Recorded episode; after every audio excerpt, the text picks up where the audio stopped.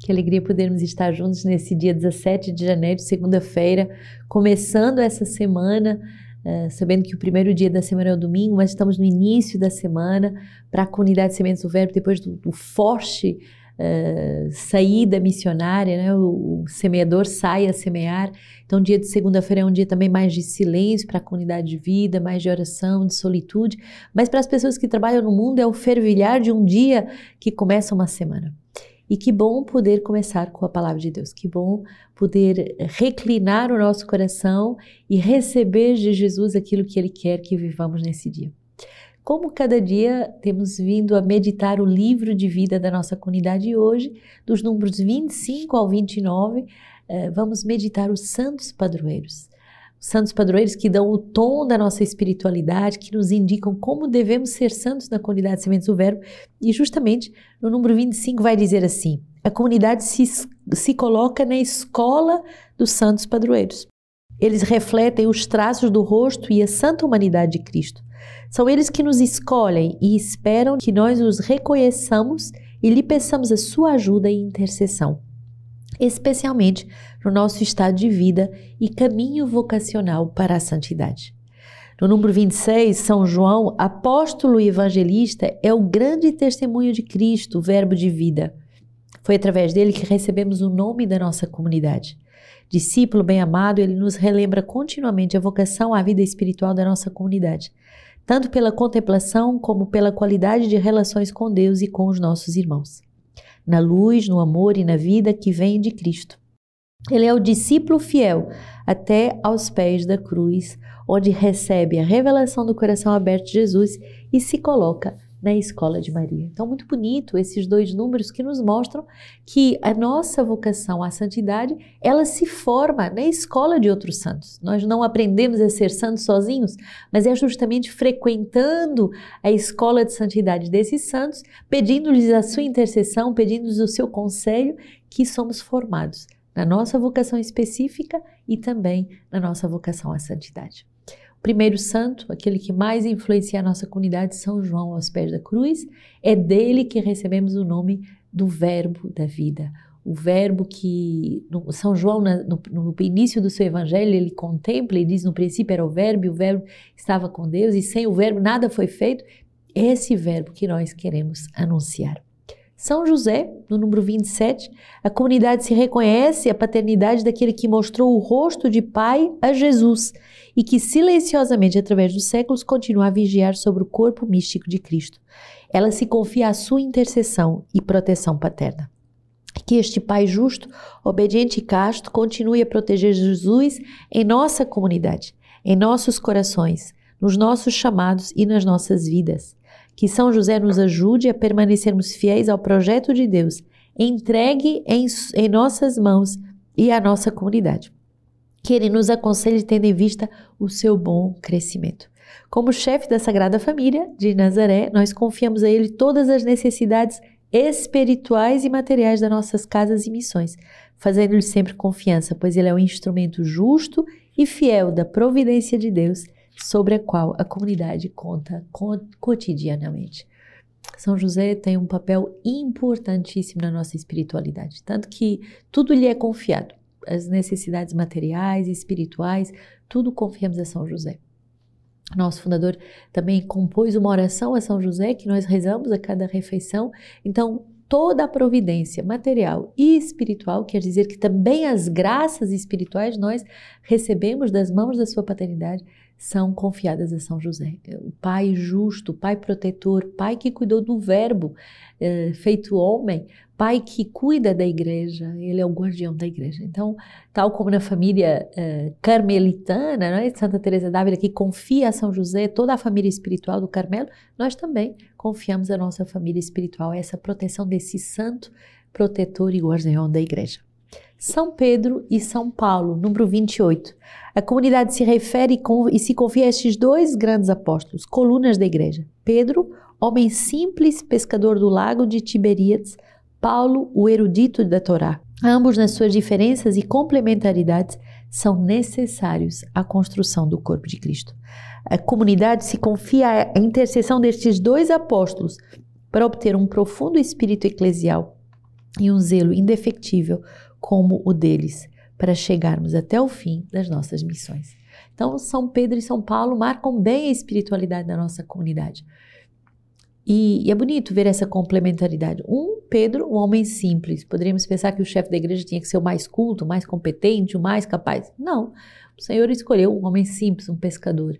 E ao mesmo tempo um homem provado, um homem que passou pela, pela aprovação de, de, de, ter renegado Jesus, pelo arrependimento profundo, por uma conversão do coração muito autêntica e um homem que vai dar a vida até o fim. Então, Pedro. E Paulo, esse grande evangelizador, homem muito culto, mas que se faz tudo para ganhar a todos e que uh, leva o evangelho até os confins do mundo. Então, que sai em missão, que tem esse zelo missionário e que também ele passa por um quebrantamento muito forte. Sabemos o quanto o amor à igreja, marcado por São Pedro, e o amor a São Paulo, que marcou a conversão dos nossos fundadores, uh, estão presentes na espiritualidade da comunidade. Os livros de São Paulo, que o nosso fundador uh, escreve, vem traduzindo também o seu coração e a sua mensagem eh, que ele quer deixar à nossa família espiritual. O primeiro livro, uh, Fracassos Atravessados, Vidas Fecundadas, não sei se você já tem esse livro, mas se não tem, adquira.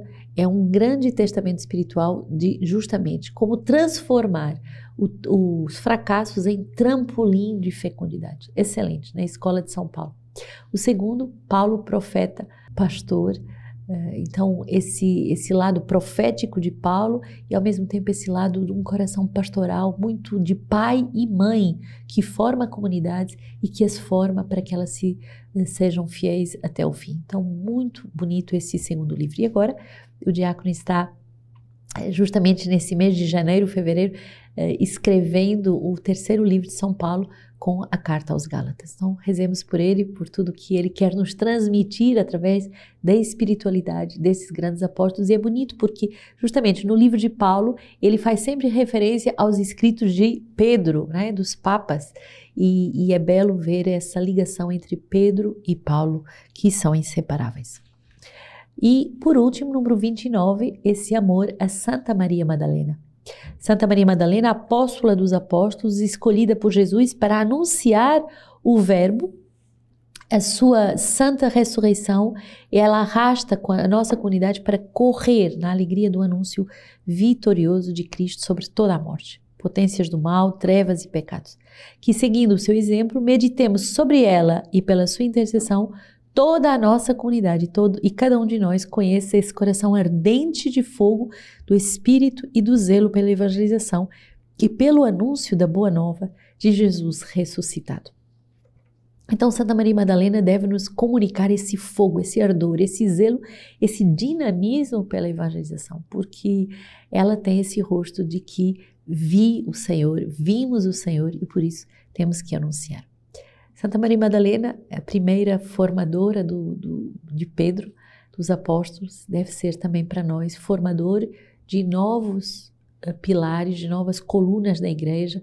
E a comunidade é também evangelizar padres, sacerdotes, religiosos, formadores de outros carismas por causa desse patrocínio de Santa Maria Madalena.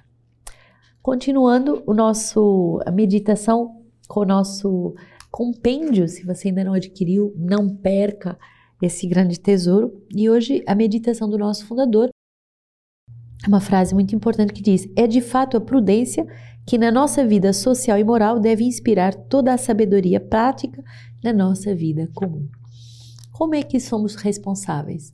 Nos tornando prudentes. E prudente é aquele homem que sabe discernir quais os meios que ele deve escolher para alcançar os fins. Por exemplo, se eu quero ser santo, é prudente estudar a palavra de Deus. Se eu quero ser santo, é prudente escolher santos que me inspirem e me inflamem no desejo de ser santo. Se eu quero ser santo, é prudente escolher uma comunidade, família espiritual, onde eu possa ser formado, acompanhado, encorajado, protegido espiritualmente para poder avançar na santidade. E hoje continuamos na leitura de 1 Samuel 15, é, 16 a 23. Samuel, porém, disse a Saul: Fica quieto e deixa-me dizer-te o que o Senhor me revelou esta noite. Ele disse: Fala. Então Samuel disse: por menor que sejas aos teus próprios olhos, não és o chefe das tribos de Israel? O Senhor ungiu-te rei sobre Israel. Ele te enviou em expedição e te disse: Parte, vota ao anátema esses pecadores, os amalecitas, fazes guerra e até que sejam exterminados. Por que não obedeceste ao Senhor? Porque te precipitaste sobre os despojos e fizeste o que é mal aos olhos do Senhor. Saul respondeu a Samuel: Obedeci ao Senhor. Realizei a expedição que ele me enviou. Poupei Agag, rei de Amalac, e cumpri o anátema contra Amaleque. Quanto aos despojos, o povo reteve o gado miúdo e graúdo, o melhor do que o anátema atingia, para sacrificá-lo ao Senhor teu Deus em Gigal. Mas Samuel replicou: Agrada-se o Senhor com holocausto e sacrifícios, como se agrada com a obediência à sua palavra? Sim, a obediência é melhor do que o sacrifício, a docilidade mais do que a gordura aos carneiros. Pecado de feitiçaria, eis o que é a rebelião, um crime de terafim, eis o que é a presunção. Porque rejeitastes a palavra do Senhor, ele te rejeitou, não és mais rei. Esta palavra é uma palavra muito forte de correção. Não é porque a pessoa é rei, é autoridade, que ela não deve se converter e ela não deve, ela mesma, aprender a obedecer. Não podemos legislar para o outro se nós mesmos não vivemos essa lei. E se não tentamos viver uma vida de acordo com essa lei. E aqui Samuel vai corrigir o rei. Saul, que acha que obedeceu a Deus, mas finalmente obedeceu de uma obediência exterior e não conseguiu entrar numa obediência que exige docilidade. Obediência a Deus não é uma coisa externa, não é uma coisa moralista, não são preceitos externos. Obediência a Deus exige um coração dócil, maleável, que escuta profundamente aquilo que Deus quer. Obediência a Deus exige um coração filial que se deixa corrigir e que volta ao caminho do Senhor. E aí Samuel vai replicar com muita força: o que é que o Senhor prefere? Holocaustos, sacrifícios ou obediência à sua palavra, docilidade à sua palavra. Nós somos interpelados hoje com essa correção. Muitas vezes queremos até ter uma vida muito sacrificada, fazendo, fazendo, fazendo, mas será que estamos sendo obedientes à palavra do Senhor? Será que eu estou sendo dócil àquilo que o Senhor me inspira no dia a dia? E você já fez a experiência como eu. O Senhor te diz no fundo do teu coração: não faças isso, faz isso. E quantas vezes a gente escuta, mas relativiza e faz outra coisa. Pecado de feitiçaria é chamado a rebelião. E pecado de crime de terafim, a presunção. Então, aquilo que mais desagrada ao Senhor é a nossa rebelião, é a nossa presunção, é a nossa insistência obstinada de fazer a nossa vontade, aquilo que nós desejamos. E aí o Senhor tem uma postura de pai. Deus não é Papai Noel, Deus é Pai. Quer dizer que se nós não lhe obedecemos, ele também não nos obedece. E ele não é obrigado a nos manter em cargos se nós desobede desobedecemos. Quando uma pessoa é nomeada responsável, ela não é nomeada para sempre.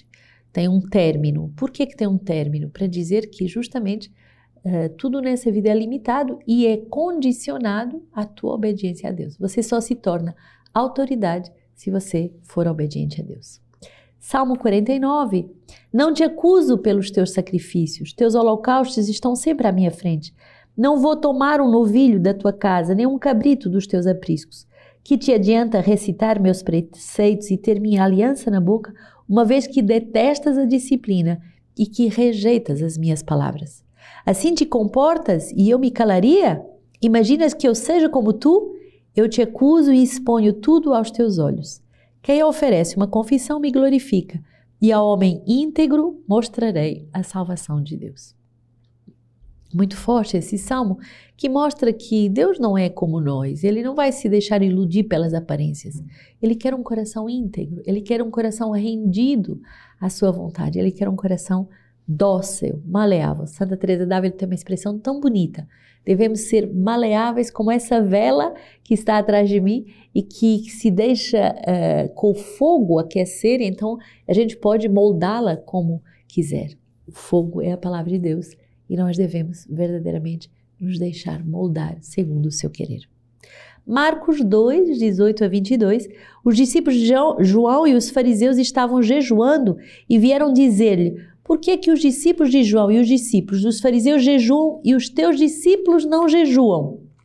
Jesus respondeu: Podem os amigos do noivo jejuar quando o noivo está com eles? Enquanto o noivo estiver com eles, não podem jejuar. Dias virão, porém, em que o noivo lhes será tirado. Então jejuarão naquele dia. Ninguém faz remendo pano, de pano novo em roupa velha, porque a peça nova repuxa o vestido velho e o rasgo aumenta.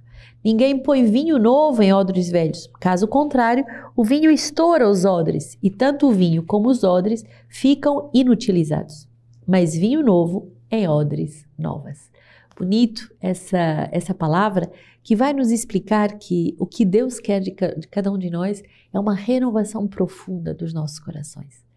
E que não se trata de preceitos legalistas que Ele quer, mas de um coração atento à Sua presença.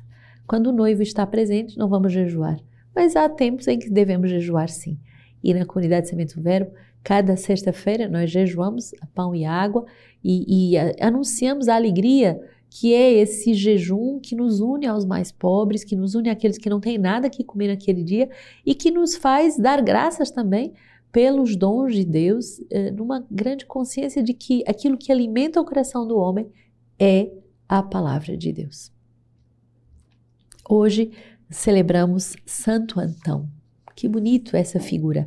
É, pai do monaquismo cristão, Santo Antão nasce no Egito em 251 e vem a falecer em 356. Vive mais de 100 anos, mas a sua qualidade maior não é a quantidade do tempo, mas de verdade a qualidade de vida que só Deus pode lhe dar.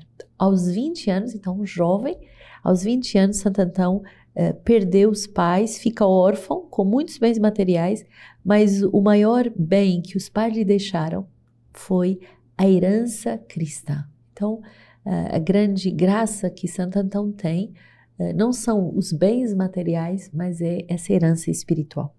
E ao entrar numa igreja, ele ouve a proclamação da palavra de Deus e se coloca no, no lugar daquele jovem rico, no qual o Senhor chama a deixar tudo e a segui-lo com muita radicalidade. Então ele vai fazer justamente isso. Ele vai vender uh, parte dos seus bens para garantir a formação da sua irmã, que entra na vida religiosa, e depois ele passa toda a sua vida buscando a vontade do Senhor. E então depara-se com outra palavra que vai transpassar o seu coração e uh, indicar o rumo a seguir. Mateus 6. Não vos preocupeis com o dia da manhã. O dia da manhã terá suas preocupações próprias. A cada dia basta o seu cuidado. Então, Santo Antão, transpassado eh, por, eh, pela, por essa palavra, ele decide viver uma vida eremítica. Quer dizer que ele vai viver na grande solidão e ele vai se consagrar ao estudo e à oração com a palavra de Deus. E ele vai então a, a, aprender a meditar, a orar a partir das Sagradas Escrituras, através justamente desse exercício da Lexio Divina.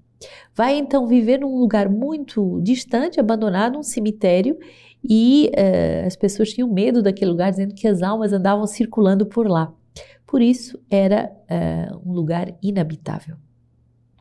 Mas ele não se, se, não se deixa condicionar por essas crendices, mas ao contrário, vive numa profunda solitude e justamente uh, nessa consciência de que a, a, vida é breve e que devemos vivê-la consagrados à meditação da palavra de Deus.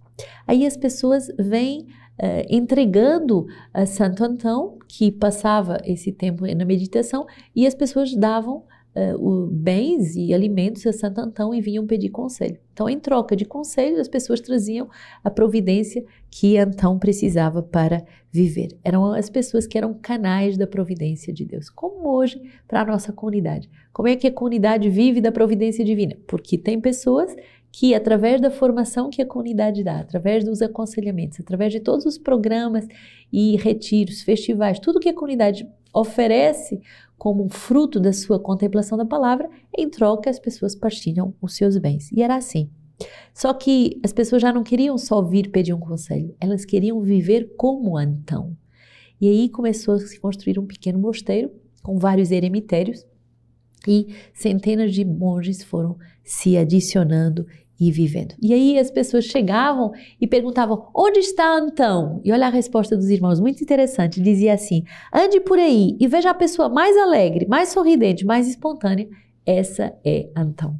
Então, qual é o sinal da, da santidade? O sinal da santidade é a alegria. O sinal da santidade não é uma vida complicada, com tradicionalismos ou coisas difíceis. Não. É uma vida espontânea, simples. É uma vida humana uh, cheia de uh, esplendor por causa da contemplação. Então ele vai crescendo em sabedoria, graça, em, em sensibilidade e vai ajudar também com uh, Santo Atanásio no combate ao arianismo. Percebe uh, também que entre monges havia alguns que não acreditavam na, na, divindade de nosso Senhor Jesus Cristo e então ele vai a Alexandria para combater essa uh, heresia. Vive na alegria, vive na misericórdia, vive na, na verdade, torna-se abade, pai e exemplo de toda a vida religiosa. Então, Santo Antão, que possa rezar por nós e de verdade eh, nos ensinar a, rezar continuamente. Uma palavra de Santo Atanásio, bispo, que vai justamente descrever Santo Antão e diz assim: ele rezava continuamente, pois aprender que é preciso rezar a sós sem cessar. Era tão atento à leitura que nada lhe escapava do que tinha lido na Escritura. Retinha tudo de tal forma na sua memória que acabou por se substituir aos livros. Todos os habitantes da aldeia e os homens honrados que trabalhavam com ele, vendo um homem assim, chamavam-no de amigo de Deus. Uns o amavam como um filho, outros como irmão. Que Santo Antão e todos os santos nos ensinem a ser santos, na alegria e na, no zelo a evangelizar.